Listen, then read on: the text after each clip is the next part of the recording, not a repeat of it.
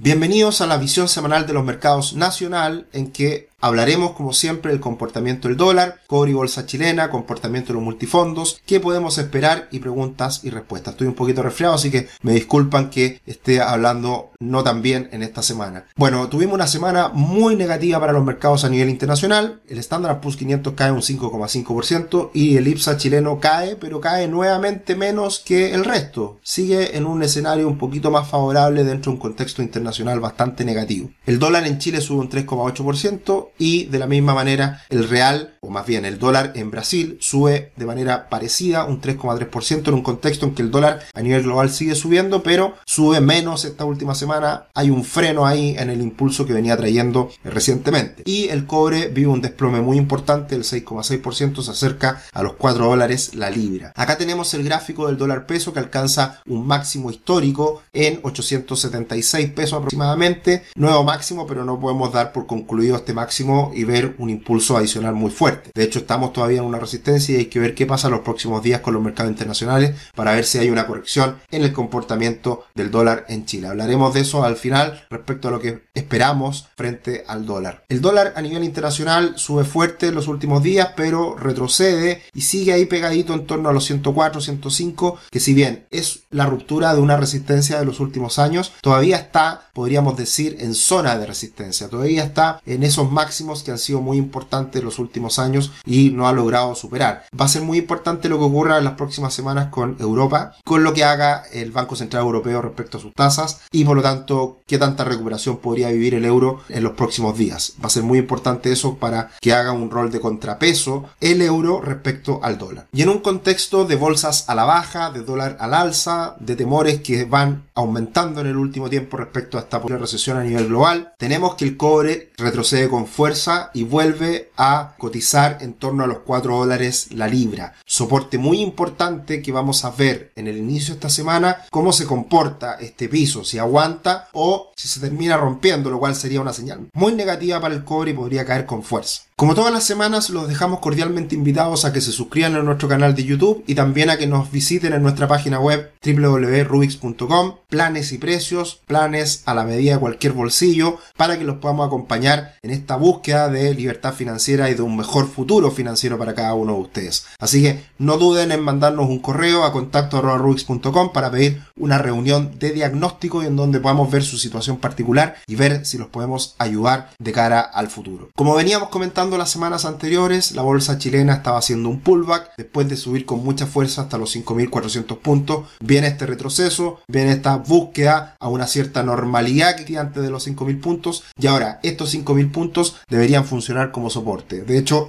el día viernes tocó los 5.000 puntos un poquito más abajo y rápidamente aparecieron las compras. Así que pueden empezar a darse nuevamente oportunidades en la bolsa chilena. En ese sentido tuvimos una semana con algunas pocas alzas, CMPC Andina, Security subiendo entre un 3 y un 4%, pero lo que más llama la atención es que la última semana sigue cayendo de manera importante acciones como Vapores, más de un 7%, y acciones de CAP, cerca de un 6%, que han sido las joyitas del mercado en el último tiempo y que probablemente estas correcciones después de entrega de dividendos pueden ser también una oportunidad respecto al futuro y la generación de flujos que están teniendo estas empresas. Otra empresa que llama la atención es la caída del 7,44% de la TAM, una empresa que está cotizando hoy día 370 pesos, pero como hemos dicho, debiera valer mucho, mucho, mucho menos. De hecho, se entrega el hecho esencial de la TAM que ya empieza a salir de esta quiebra, el capítulo 11 en Estados Unidos, y tanto ya se abre la puerta para una junta de accionistas y el aumento capital. Con el aumento capital es muy probable que las acciones de la TAM valgan menos de 10 pesos. Así que eso se ha dicho con insistencia. Nosotros con Tomás Casanegra, que hemos hecho webinar y tenemos muy buen curso de Value Investing,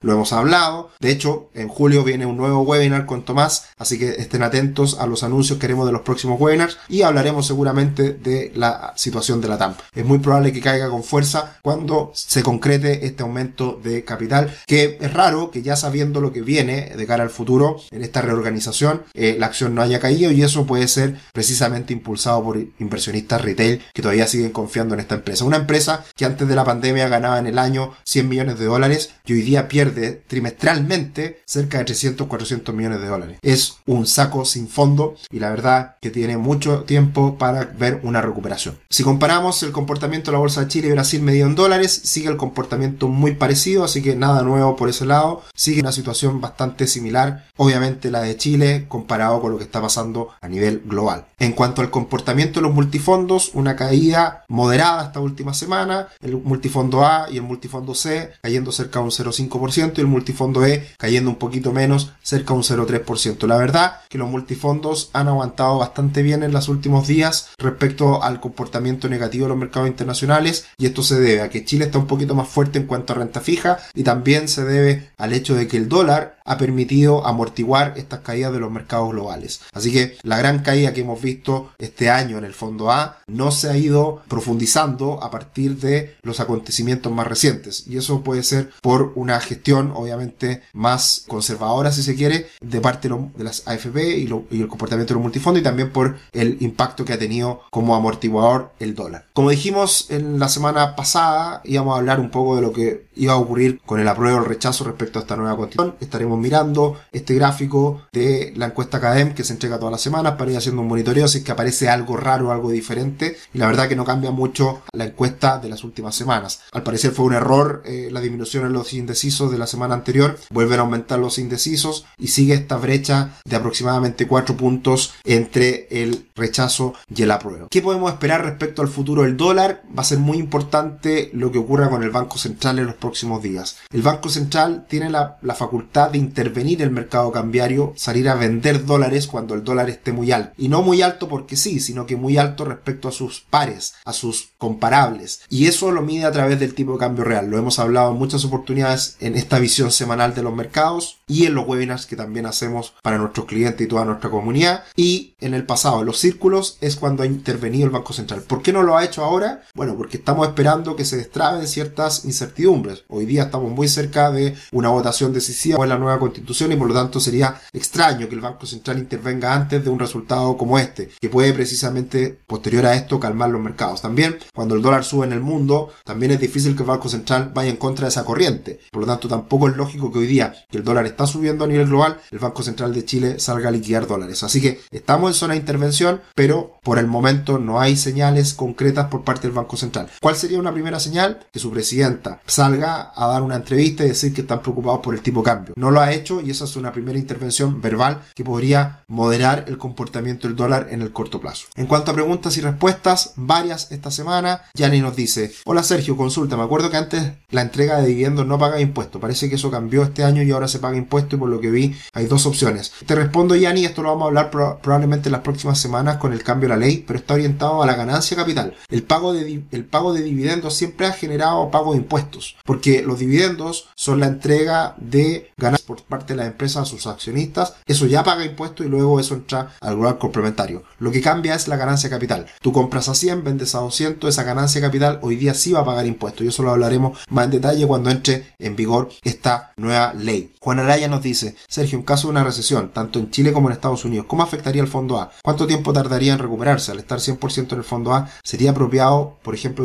una distribución de 50 A, 50% en C? Bueno, en caso de una recesión, tanto en Chile como en Estados Unidos, los mercados lo anticipan. Por lo tanto, siempre hay que entender que los mercados anticipan a los escenarios futuros. Cuando llegue la recesión ya va a ser tarde y probablemente va a ser momento de tomar más riesgos. Por lo tanto, si ya no te cambiaste del fondo A, probablemente eh, quédate ahí y, tranquilo. También esto depende mucho de la edad, depende mucho de tu perfil de riesgo, etcétera. Pero ya puede ser algo tarde hacer algún cambio cuando los mercados ya han corregido de manera importante. Así que tener siempre eso en cuenta. Otra pregunta, Marco, estimado Sergio, quería consultarte si sabes de algún sitio en donde poder obtener estados financieros, balances empresariales por un periodo de 5 a 10 años. He buscado pero no encuentro. En la CMF hay mucha información, no sé cuál será la data histórica que tenga la CMF, pero también en las mismas empresas, en, en los portales, en las páginas web de las empresas, en relación con el inversionista, ahí puedes encontrar mucha información pasada de cada una de ellas. Y por último, Patricio, ¿por qué cuando las empresas reparten dividendos baja su cotización en bolsa? Es porque no reinvierten exactamente. Hay que tener en cuenta que esa plata que ganó una empresa está en caja, teniendo en cuenta la composición del balance, si uno distribuye caja, está disminuyendo su patrimonio y por lo tanto desde ese punto de vista cae el valor en bolsa. Ahora, lo importante de las empresas es que si tienen una generación de utilidades constante y la empresa no modifica mayormente su negocio, es la maravilla de los ingresos pasivos, porque una empresa que genera utilidades y las entrega y uno las recibe, después puede tener la misma facultad para seguir generando esos, dividendos, esas utilidades en el futuro. Y eso es lo que precisamente le llamamos ingreso pasivo. Está pasando mucho porque las empresas están muy castigadas están generando mucho flujo, muchas utilidades. Por lo tanto, están entregando altos dividendos y siguen con esa generación de utilidades de respecto al futuro. Bien, eso sería por esta semana la visión semanal de los mercados nacional. Un abrazo grande a los papás que celebran su día en este día, domingo 19 de junio. Un abrazo grande, que esté muy bien y disculpen nuevamente por mi voz algo mermada por este resfriado. Que esté muy bien, un abrazo, chao chao.